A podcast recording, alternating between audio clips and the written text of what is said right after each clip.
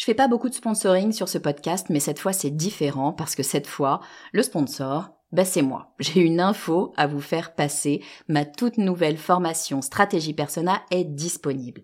Stratégie Persona, c'est la solution pour toutes les personnes qui ont du mal à trouver des clients. Toutes les personnes qui ont du mal à définir qui sera leur prochain client. Toutes les personnes qui ont du mal à trouver les mots justes pour parler à leurs clients. Parce que oui, vous savez que mettre vos clients au cœur de votre stratégie, ben c'est ce qui va vraiment faire décoller votre marque. Sauf que c'est pas si simple que ça. Alors j'ai créé tout simplement la formation la plus complète du marché sur le persona.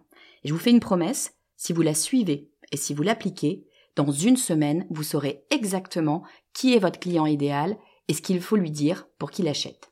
Stratégie personnelle est disponible sur mon site le podcast du marketing.com slash stratégie persona. Vous écoutez le podcast du marketing, épisode 1.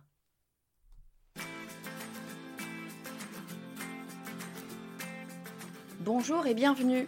Je suis Estelle Ballot et je suis ravie de vous recevoir sur le podcast du marketing. À chaque épisode, je vous propose d'analyser les techniques marketing qui marchent, pas à pas et très concrètement, pour développer votre activité. Quand on commence, il y a des choses qu'on ne doit confier qu'à une seule personne. Et cette personne, c'est vous. Dans ce tout premier épisode, je voudrais vous parler des 5 choses à faire soi-même quand on crée son entreprise. Quand j'ai monté ma première entreprise, je me suis littéralement sentie étouffée sous la quantité de choses à faire. J'avais des millions de choses en tête et c'était assez difficile de savoir par où commencer.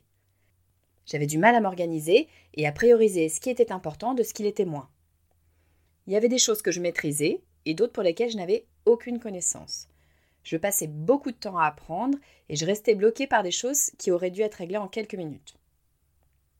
La réalité, c'est que je n'étais pas efficace. À tout faire, on ne fait rien. Mes projets n'avançaient pas, ça me faisait culpabiliser et du coup mon cerveau n'arrivait pas à se concentrer sur un seul sujet. J'avais l'impression d'être partout et nulle part à la fois. J'avais besoin de trouver un système d'organisation qui marche pour moi.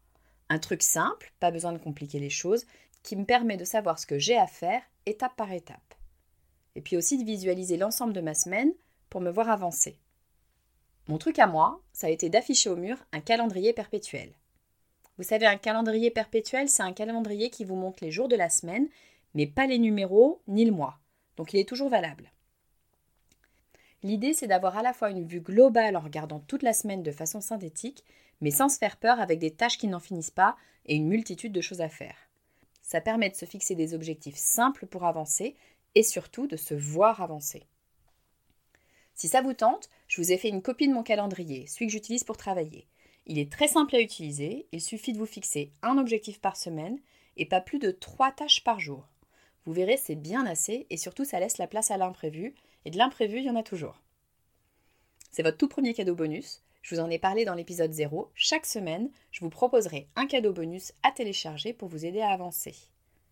Alors pour télécharger votre calendrier perpétuel, c'est très simple. Il suffit d'aller sur le site internet le podcast du marketing.com slash cadeau 1 avec le 1 en chiffres. Bon, mais pas besoin d'y aller tout de suite, je vous redonnerai l'adresse à la fin de l'épisode. Mais revenons-en à la création d'entreprise.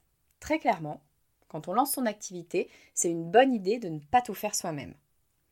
On peut externaliser des tâches pour gagner du temps, parce qu'on ne sait pas faire ou parce que d'autres le font mieux ou plus vite.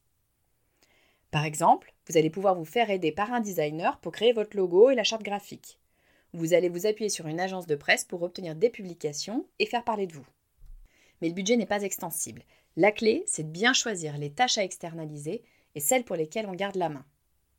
Le naturel, c'est d'aller vers ce qu'on aime. Moi, je suis convaincue qu'il faut donner une place forte à ce qu'on aime parce que c'est aussi pour ça qu'on a créé son entreprise. Par exemple, moi j'adore l'esthétique, j'ai besoin qu'il y ait ma patte dans l'univers visuel de mon site. Mais ce qu'on aime ne doit pas être le seul critère. Les choses à faire soi-même sont celles qui se basent sur votre personnalité et celles que vous avez besoin de comprendre pour mieux l'externaliser ensuite. Alors la première chose, c'est la stratégie. Ne lâchez pas la stratégie, c'est le cœur du métier. On peut se faire aider sur l'opérationnel, mais pas sur la direction. La stratégie, c'est se poser des questions du type Que faites-vous? Pourquoi vous le faites et où vous voulez aller? Menez la réflexion sur ce qui est votre client idéal quelle est votre marque et comment la personnifier. Comment communiquer avec vos clients. Et la stratégie, c'est pas seulement une réflexion à avoir au début ou une fois par an. Sur chaque nouveau projet, vous allez mettre en place une stratégie. Par exemple, disons que vous lancez un nouveau produit. Comment le positionner? Quel est son terrain de jeu? Comment faire pour avancer, fixer des objectifs et comment les atteindre? Quel va être l'angle de communication? Sur quels médias Bref, des questions, il y en a. Alors c'est sûr, vous pouvez confier le lancement de votre produit à une agence, de la stratégie à l'opérationnel. Mais c'est prendre le risque de lancer le produit de l'entreprise lambda, de ne pas sentir la connexion avec votre marque, en gros un beau produit, mais un produit avec un message qui n'est pas authentique, qui sonne faux. Bon, mais vous allez me dire, c'est bien beau tout ça, mais comment je fais pour créer ma stratégie? Alors le sujet est très très vaste, et clairement ce n'est pas en un épisode de ce podcast que je vais pouvoir vous donner toutes les clés pour créer une bonne stratégie. Mais si je devais retenir trois choses à faire, celles que je ferais si j'étais à votre place, ce serait 1. Trouver des endroits qui m'inspirent, des endroits qui me donnent des idées et qui m'aident à visualiser ce que je peux faire. Ça peut être des livres, ça peut être des blogs, des podcasts, comme par exemple le podcast du marketing. Mais en tout cas, l'idée, c'est d'ouvrir le champ des possibles. En deux, je me formerai. Clairement, investir sur soi, c'est investir sur le socle de votre entreprise. Donc par définition, c'est un des meilleurs investissements que vous pouvez faire. Et le troisième, je chercherai ce que j'appelle l'effet miroir. Alors l'effet miroir, c'est un proche, voire même un coach, mais en tout cas quelqu'un qui a un bon sens critique et qui vous pose les bonnes questions. L'idée, c'est de questionner vos choix, d'avoir une personne qui joue l'avocat du diable pour prendre toute la mesure de la problématique. Quand on travaille sur son projet tous les jours, toute la journée, on a la tête dans le guidon et on finit par ne plus voir le projet dans sa globalité. Et le risque, c'est de passer à côté de choses parfois évidentes. Si vous trouvez cette personne qui sait vous faire dire pourquoi vous avez fait tel choix plutôt qu'un autre, vous allez éviter des erreurs et gagner en assurance. Donc je récapitule, parce qu'on a déjà dit beaucoup de choses. La première des cinq choses à faire soi-même quand on crée son entreprise, c'est la stratégie. Et pour ça, il faut trouver des lieux d'inspiration, se former et ne pas hésiter à remettre en cause ses choix pour mieux les assumer. On passe à la deuxième chose à faire soi-même, et pour moi, c'est trouver le ton de sa marque, c'est-à-dire donner une personnalité à sa marque. Il faut savoir que le cerveau se souvient bien plus des émotions que des faits. Pour que votre audience se souvienne de votre marque, il faut qu'elle se souvienne de l'impression que la marque lui a laissée. C'est exactement la même chose que la première fois que vous rencontrez une personne. Deux jours plus tard, vous ne vous souvenez peut-être pas du détail de la conversation que vous avez eue, mais vous avez bien en tête ce que vous avez ressenti. C'est pas pour rien qu'on appelle ça une impression. C'est imprimé. Alors la personnalité d'une marque passe d'abord par ce qu'on appelle la copie. C'est le contenu, c'est le texte, la façon dont votre marque s'exprime et parle à votre client. Et le contenu, c'est le cœur de la communication en ligne. On en reparlera en détail une autre fois, mais Google, Facebook et tous les autres ne fonctionnent que par le contenu. Alors un exemple rapide. Pour être visible sur le net, c'est toujours une bonne idée d'être bien placé chez Google. Or Google n'est rien de moins qu'un outil d'analyse de texte. Et l'algorithme de Google est très gourmand. Pour être visible, il faut écrire beaucoup et régulièrement. Alors vous allez me dire, pourquoi ne pas embaucher quelqu'un? Eh bien parce que vous ne saurez pas comment le briefer. Il sera très difficile de lui expliquer ce que vous attendez d'elle ou de lui, le ton que vous voulez donner au texte, si vous n'en avez pas une idée très claire. Une marque, c'est une personnification. Pour instiller votre personnalité dans votre marque, il faut que ce soit vous qui écriviez. Essayez. C'est du temps. Écrire, ça peut parfois être long. Et si vraiment vous n'y arrivez pas, vous pouvez toujours apprendre. Si vous cherchez bien, vous trouverez des bons cours en ligne. On en vient à la troisième chose à faire soi-même, et c'est votre site web. Tout simplement parce que faire un site web, ça peut vite vous coûter une petite fortune. Et surtout si vous ne savez pas précisément ce que vous voulez. Il faut savoir qu'un site web se paie en fonction du nombre de pages qu'il contient et de ses fonctionnalités. Et quand vous lancez votre entreprise, en général, vous ne pouvez pas savoir précisément ce que vous voulez parce que vous ne savez pas encore ce dont votre audience a besoin. Et si vous faites faire votre site par un professionnel, il y a de bonnes chances pour que vous l'orientiez mal et que vous lui fassiez faire et défaire le site. Et vu qu'il va vous facturer au temps passé, votre budget va vite exploser. Mon conseil, c'est de créer la première version de votre site vous-même. Faites quelque chose de simple, inspirez-vous des sites que vous aimez, qui marchent et simplifier ce qui peut l'être. Pas besoin d'être parfait, il faut être efficace. Il y a plusieurs services qui vous permettent de créer votre site vous-même. Les plus connus et à mon avis les plus sérieux sont Shopify, PrestaShop et WordPress. Je vais être direct. Personnellement, je suis une fan inconditionnelle de WordPress. Je précise, hein, j'ai aucun contrat de sponsoring avec eux. C'est juste que je crée tous mes sites sur WordPress, comme d'ailleurs il paraît à peu près un tiers des sites mondiaux. Je ne vais pas trop m'étendre parce que je consacrerai certainement un épisode entier à WordPress, ses fonctionnalités et comment créer simplement son site. Mais ce qu'il faut retenir, que ce soit WordPress, PrestaShop ou Shopify, c'est qu'il vous propose des templates, c'est-à-dire des modèles de pages qui marchent. Donc pas besoin de réinventer la roue, on peaufinera par la suite, mais pour le début, les templates proposés sont plus que suffisants. L'idée, c'est d'utiliser votre site pour apprendre. Apprendre ce que vous pouvez faire facilement ou pas avec un site. Une fois que vous l'aurez fait, ça vous paraîtra évident. Et apprendre ce qui marche ou pas pour votre audience. Une fois que vous saurez ça, vous pourrez choisir de continuer à vous débrouiller tout seul ou payer quelqu'un pour le faire. Mais si c'est le cas, vous aurez une vision claire de vos attentes et vous pourrez piloter votre budget au mieux. La quatrième chose, c'est la publicité en ligne, et notamment la pub sur les réseaux sociaux. Alors pourquoi en ligne? Eh bien pour deux raisons. La première, parce que la pub sur Internet permet de communiquer efficacement. Et la seconde, parce qu'elle permet de communiquer même avec un petit budget. Il faut comprendre qu'Internet a révolutionné la publicité dans le fait que cela a permis à tout le monde de faire de la publicité là où c'était avant réservé aux entreprises qui ont des budgets conséquents. Pensez aux pubs télé ou même à la presse. C'était il y a encore pas si longtemps les principaux médias sur lesquels présenter une publicité. Et non seulement une pub à la télé ça coûte très cher, mais en plus vous allez toucher plein de gens qui ne sont absolument pas intéressés par ce que vous avez à vendre. La publicité à la télé est faite pour des marques qu'on appelle grand public, c'est-à-dire qui touchent à peu près tout le monde. Typiquement, c'est la lessive. La révolution d'Internet, c'est que vous pouvez lancer une campagne de pub ultra ciblée pour quelques euros. La première question à se poser, c'est où mettre son visuel? Sur quel site? Alors évidemment, l'offre est large. Vous avez les différents réseaux sociaux qui proposent du contenu payant. Sur Facebook ou Instagram, par exemple, vous voyez souvent des photos marquées sponsorisées. Eh bien, c'est une façon douce de vous avertir que c'est de la pub. Vous avez également, bien sûr, Google, et d'ailleurs euh, tous les autres moteurs de recherche. Euh, Google propose aussi des espaces de pub. Lorsque vous faites une recherche sur Google, vous obtenez une liste de sites, et en général, les trois premiers, c'est de la pub. Et puis vous avez sur plein de sites des espaces réservés à la publicité, souvent en haut ou sur les côtés, qui sont d'ailleurs plus ou moins agaçants à mon avis. Mon conseil pour commencer, dirigez-vous vers les réseaux sociaux. Google, c'est un super outil, mais pour être vraiment efficace, il faut avoir un certain volume de trafic sur votre site. En fait, l'algorithme de Google va analyser les résultats de votre pub pour affiner au mieux à qui la présenter et combien elle va vous coûter. Donc pour être vraiment efficace, il faut pouvoir laisser sa pub un certain temps et donc investir un budget un petit peu conséquent. L'algorithme de Facebook, euh, lui aussi, améliore son ciblage au fur et à mesure mais le budget et la complexité de mise en place est moindre. En clair, pas besoin d'être un expert pour avoir une pub qui marche sur Facebook, alors que c'est un peu moins évident sur Google. Donc mon conseil, commencez avec Facebook. Vous n'avez pas de minimum de budget, vous n'avez pas besoin d'avoir un site connu avec beaucoup de trafic, vous n'avez même pas besoin d'avoir une page Facebook avec plein de followers. Et vous n'avez pas non plus besoin de gros moyens graphiques. Une photo prise avec votre téléphone, vous y ajoutez un filtre pour la rendre jolie et éventuellement vous faites un montage sur Canva si besoin. Et ça suffira largement pour obtenir des résultats immédiats et quantifiables.